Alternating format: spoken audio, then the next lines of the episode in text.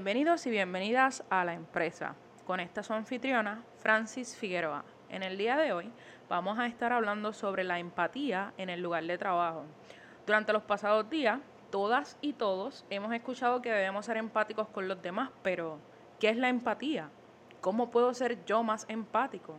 ¿Cómo me sirve o me puede ayudar la empatía en el lugar de trabajo? Esta y otras preguntas las estaremos contestando en el podcast de hoy, así que no te vayas.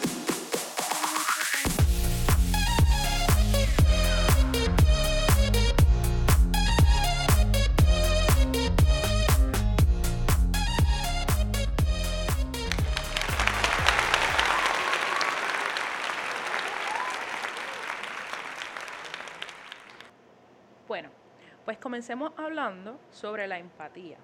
¿Qué es la empatía y qué beneficios tiene? Pues la empatía es la capacidad que tenemos todas las personas de colocarnos en los zapatos o lugar de otra persona con el propósito de entender la situación y sentimientos que está viviendo la otra persona. Es ese sentimiento de poder identificarnos con alguien y compartir estos sentimientos que tiene esta persona. Es uno de los requisitos para poder tener inteligencia emocional. La empatía es distinto de la compasión, ya que la compasión, además de ponernos en el lugar de la otra persona, busca ponerle fin a su sufrimiento que tiene esa otra persona, mientras que la empatía no necesariamente. Entre los beneficios que tiene la empatía es que te ayuda a sentirte bien contigo mismo, ayuda a resolver problemas, nos ayuda a desarrollar habilidades sociales y desarrollamos respeto por el resto de las personas. Nos ayuda a conectar con otras personas, sube la autoestima propia, nos ayuda a ser justos y a no juzgar a otros. Habiendo definido lo que es la empatía, tal vez me puedas decir, Francis, pero ¿cómo yo puedo saber si yo soy una persona empática? Bueno, pues aquí te menciono cuáles son de las, las características que tiene una persona que es empática. La persona empática es una persona que es sensible y entiende los sentimientos de los demás, pero importante, la empatía puede ser un arma de doble filo que puede llevar a la persona a tener la obligación de involucrarse en el conflicto de la otra persona, aunque no tenga que ver con ellos mismos. Las personas empáticas les gusta escuchar y escuchar de forma activa. A lo que esto se refiere es que analiza el por qué la otra persona se siente de la forma en que se siente no son personas extremistas, entiéndase que no son ni muy positivo, todo es color de rosa, ni muy negativo, todos los días son días grises. Son personas que saben que en el medio hay una gama de colores. Son respetuosos y tolerantes, respetan las decisiones de los demás aun cuando ellos mismos no hubiesen tomado las mismas decisiones. Entienden la comunicación no verbal, por lo que se fijan en el tono, miradas, gestos y el lenguaje no verbal que en general proyecta la persona que está hablando creen en la bondad de la otra persona, por lo que presuponen que la persona es buena. Hablan con cuidado y se expresan con tacto, teniendo el menor impacto negativo en el otro. Entiende que cada persona es diferente y tratan a cada persona de acuerdo a las circunstancias de esta persona. Qué bonito, ¿verdad? A veces cuando uno mira el lugar del trabajo donde uno está, no se siente de esta forma. A veces eh, en esta parte acá donde las personas entienden o respetan la decisión que otras personas puedan temer tener, aunque la mía sea distinta. Eso es una cosa fabulosa y ojalá las empresas lo implementaran más. Definitivamente mejoraría mucho lo que son las relaciones interpersonales. Hablando sobre las empresas, ¿cómo la empatía afecta o cómo se ve en el lugar de trabajo? Bueno, debemos comenzar diciendo que para que una empresa sea realmente exitosa y sostenible, debe contar con un equipo de trabajo optimista y unido, compuesto por compañeros de trabajo que se sientan respetados, motivados y dispuestos a dar lo mejor de sí mismo por la empresa. Cuando mostramos empatía en el lugar de trabajo, demostramos respeto por los demás y contribuimos a crear una cultura de equipo. La revista Forbes nos dice lo siguiente sobre la salud mental. Un estudio global de Qualtrics encontró que el 42% de las personas experimentaron un deterioro en la salud mental. Específicamente, 67% de las personas experimentaron un aumento en estrés, mientras que el 57% tiene una mayor ansiedad y el 54% está emocionalmente exhausto. El 53 de las del 53% de las personas están tristes, el 50% está irritable, el 28% tiene problemas para concentrarse, el 20% tarda más en terminar las tareas, el 15% tiene problemas para pensar y el 12% tiene el desafío de hacer malabarismo con sus responsabilidades. Parecería que esta encuesta no las hicieron a cada uno de nosotros. Así que en general podemos ver que todas las personas dentro del ámbito laboral estamos pasando por básicamente lo mismo, esta ansiedad en el lugar de trabajo, sentirnos exhaustos, irritables y demás. Ahora mismo estamos en medio de una pandemia, cosas que no son inusuales y estoy segura de que todos de una forma u otra nos hemos visto afectados por la misma. ¿Y a quién no le gustaría que en estas situaciones difíciles se pusieran en nuestros zapatos? Pues para solucionar este problema, las empresas están apostando por implantar la empatía laboral. La empatía en el área de trabajo es necesaria porque todos tenemos presiones, cargas de tareas y problemas personales y de familia que de alguna forma u otra afectan nuestra productividad en el área de trabajo. Ahora bien, la empatía tiene un rol importante en el área de trabajo la responsabilidad de crear una cultura positiva y empática recae sobre el equipo gerencial y no es para menos, pues ellos son los líderes de la empresa a quienes nosotros los empleados observamos para comunicarnos, vestirnos y tratar a nuestros compañeros. Si la gerencia es empática, no solo lo ejemplifican, sino que trazan una línea de lo que es permitido y de lo que no. Cuando un líder hace que sus empleados se sientan apreciados, que tienen la oportunidad de abrirse y hablar sobre cualquier tema sin pensar en que tu jefe te va a juzgar o de que te va a penalizar, el equipo se torna fuerte, se vuelve unido y ahí cuando realmente alcanzan objetivos importantes dentro de la empresa. De hecho, la revista Forbes de la que estábamos hablando ahorita nos dice que los empleados que se sienten motivados en su trabajo son más resilientes y se adaptan mejores a los cambios. Ahora bien, ¿Cómo podemos entonces, si la empatía es tan buena y trae tan buenos resultados en la empresa, cómo podemos entonces implementarlo? Bueno, lo voy a dividir en dos partes. Vamos a hablar primero de lo que son los empleados individuos y luego sobre la gerencia y los supervisores. Comenzando con los empleados individuos, la empatía puede ser más fácil de desarrollarse con aquellos compañeros que tenemos más cercanía porque existe una relación interpersonal pero puede ser un poco más difícil de poner en práctica con el nuevo del equipo o con el que es distinto. Es ahí que nosotros como empleados debemos tomar la iniciativa e interactuar con todos los miembros del equipo. Algunas recomendaciones que les puedo traer es que conoce a tus compañeros. Esto lo podemos hacer estableciendo conversaciones informales. Tal vez, por ejemplo, estás imprimiendo, saluda, cómo está la familia, eh, almorzamos juntos, en la fila de la cafetería. Este tipo de informalidad que nos brinda una oportunidad de conversar con la persona y tal vez ir haciendo esta relación interpersonal que nos va a permitir desarrollar la empatía. Otra cosa que también podemos hacer es observar y escuchar. Observar las relaciones de las personas que te rodean, qué cosas les afecta, el lenguaje corporal, el tono, las miradas. Esto nos puede ayudar a identificar cómo se sienten y cómo les afectó lo que les está pasando. Esto por lo general es bien común de verlo cuando un supervisor regaña a un empleado ahí somos, o sea, tenemos ya el ojo adiestrado para poder ver cómo se siente esa persona y de hecho ahí surge la empatía natural, cómo me hubiese sentido yo si me hubiesen regañado a mí. También otra cosa que podemos hacer es reflexionar. Luego de tener una conversación con uno de nuestros compañeros, reflexiona en lo que le dijiste, el tono, qué gestos utilizaste, si fuiste amable, si hablaste por encima de, de las otras personas que estaban hablando y todo lo que sucedió esto lo que nos va a ayudar es a ver a dónde estamos parados y hacia dónde vamos en términos de la empatía laboral. La otra parte de implementar la empatía va dirigido hacia la gerencia y los supervisores. La gerencia y los supervisores deben recordar que la empatía neutraliza la negatividad y hace que las personas cambien su estado emocional y fortalece las relaciones interpersonales. Por ejemplo, tenemos una reunión donde un empleado llega a la reunión, se muestra hostil y agresivo como líder, es muy probable que los sentimientos que primeran puedan presentar es incomodidad y molestia. En lugar de actuar por impulso, el supervisor entonces decide escribirle un mensaje privado y se entera de que la mamá del empleado está hospitalizada por COVID. Definitivamente, esto cambia la percepción del supervisor sobre el comportamiento del empleado. Y aquí hay una línea delicada. Eso no quiere decir que le vamos a pasar todas a los empleados por ser empáticos, sino que ahí va a entrar lo que hablamos al principio, escucharle el tono, gestos, miradas, lenguaje corporal, frecuencia de los eventos. No es que queremos que nos tomen por el pelo, sino que queremos ser humanos mientras alcanzamos las metas de la empresa.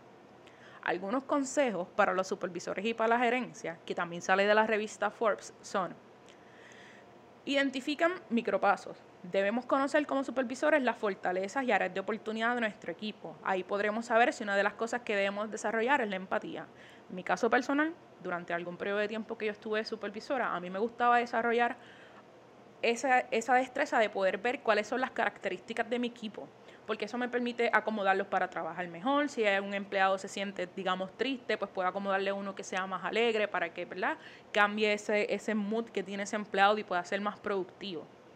También, como supervisores, pueden saludar y preguntar.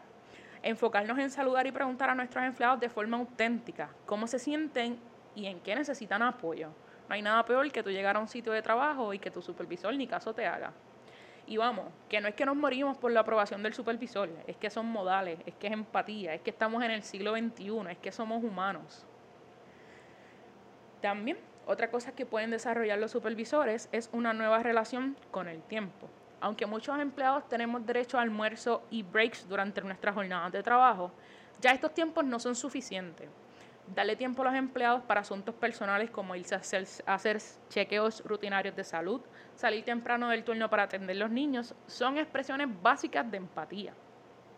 Volvemos, estamos en plena pandemia, esto es algo que nuestra generación nunca había visto.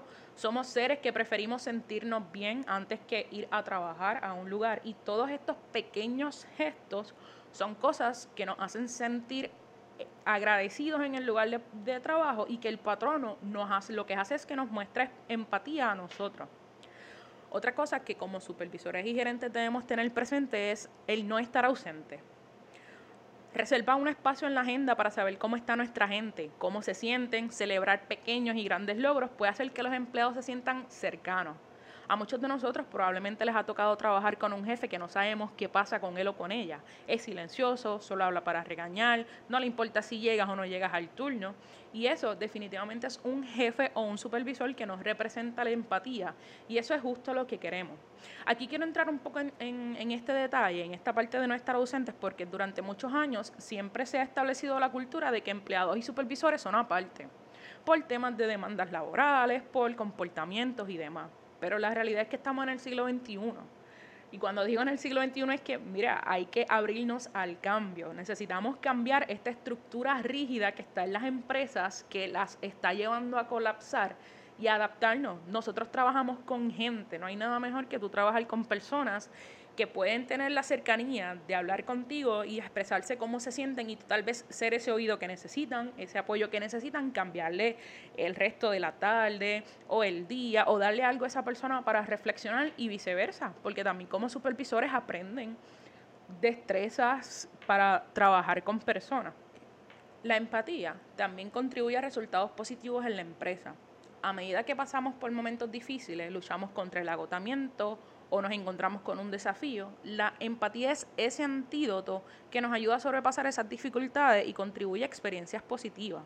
Un, un estudio realizado por Calaist encontró que la empatía en el lugar de trabajo tiene efectos constructivos significativos. Se los voy a mencionar, son cinco. La primera, innovación. De las personas encuestadas que sí entendían que sus líderes eran empáticos, el 61% dijo que eran innovadores, mientras que de los encuestados, los que entendían que sus líderes no eran empáticos, solamente el 13% se consideraba innovador. Yo no sé ustedes, pero a mí me encantan las estadísticas y aquí claramente eh, la diferencia es casi cerca del 50% en la productividad que puede tener tu equipo de trabajo en términos de innovación. Otro efecto que tiene la empatía en el lugar de trabajo es el compromiso. El 76% de las personas que experimentaron empatía por parte de sus líderes se consideraban comprometidas con la empresa, en comparación con solo el 32% de aquellos que dijeron no sentir empatía por sus superiores. Volvemos. cerca del 50% de los empleados van a tener compromiso por encima de aquellos que los supervisores no son empáticos. Retención. entre el 57 y 62% de las mujeres dijeron que era poco probable que dejaran sus empresas si se sentían respetadas con las circunstancias de su vida, mientras que el 14 y 30% de las mujeres que entendían que su supervisor no era empático, dijeron que era poco probable que consideraran irse. O sea, en otras palabras, el 62% de las mujeres que sentían que sus supervisores eran empáticos consideran que es poco probable que renuncien a su, em, a su, a su trabajo, mientras que entre el 14 y 30% que sentían que su supervisor no era empático, pues no considerarían irse. Inclusión. El 50% de las personas con líderes empáticos informaron que su lugar de trabajo era inclusivo, mientras que solo el 17% de los que consideraban que sus supervisores eran menos empáticos, consideraban que su trabajo existía la inclusividad. Aquí me detengo. La inclusividad es un, un trending topic en el área de los negocios. ¿Por qué? Porque esto de la diversidad es algo que le da herramientas a la empresa para desarrollarse y que en el siglo XXI tú tengas una empresa que no se considere inclusiva, es una empresa que no pinta bien. O sea, vamos, ¿qué tipo de empleados tú tienes ahí? El último efecto constructivo que tiene la empatía en el área de trabajo es la vida laboral de los empleados. El 86% de los encuestados que sentían que tenían líderes empáticos dijeron que podían navegar por la vida con más éxito, menos malabares, mientras que solo el 60% de aquellos que percibieron menos empatía podían hacer lo mismo. Este dato a mí me parece súper interesante mi vida es distinta a mi, a mi vida laboral en teoría, porque en la práctica básicamente es lo mismo.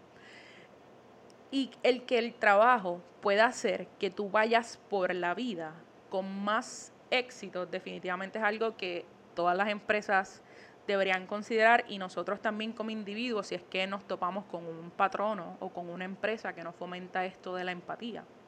Bueno, en resumen, ¿Cómo desarrollamos la empatía? Escucha de forma activa, entiende lo que la otra persona te dice y transmítele lo que tú le has entendido. Vive sin prejuicio, trata de tomar distancia y entender al otro, aunque tú hubieses actuado de otra manera. Sigue pautas saludables. Muestra interés por lo que estás comunicando, concéntrate en lo que no expresa con palabras esta otra persona. Entiéndete, sé empático contigo mismo para poder serlo con los demás. Y yo creo que esto es algo bien importante. Tenemos, nosotros no podemos dar lo que no somos. Así que tenemos que entonces comenzar con nosotros mismos, siendo empáticos, para que entonces lo podamos llevar la empresa, a nuestra familia, a las personas que nos rodean. Yo creo que aunque estamos viviendo en una época de cambio, muchos cambios, cosas que no, nunca habíamos visto, ahora mismo estamos eh, con una guerra, en plena pandemia, muchas cosas que nos están pasando, creo que muchas empresas, y está mal, no lo han hecho de forma voluntaria, como que les ha nacido, lo han, lo han hecho porque es que no le queda de otra. Ahora mismo, por ejemplo, aquí en Puerto Rico, pues e-, ese cambio del salario mínimo lo hicieron porque no le quedaba de otra, porque no tenían em, em, empleados. Entonces, estas empresas pudieron prevenir todo esto si hace 10, 15 años atrás hubiesen cambiado algo en su estructura de negocio, algo en su departamento de recursos humanos. Y a medida que pasa el tiempo vamos a seguir viendo este tipo de cambios porque las generaciones van cambiando, somos más conscientes, la población en general es más educada y las empresas no les va a quedar de otra que seguir transformándose y adaptándose.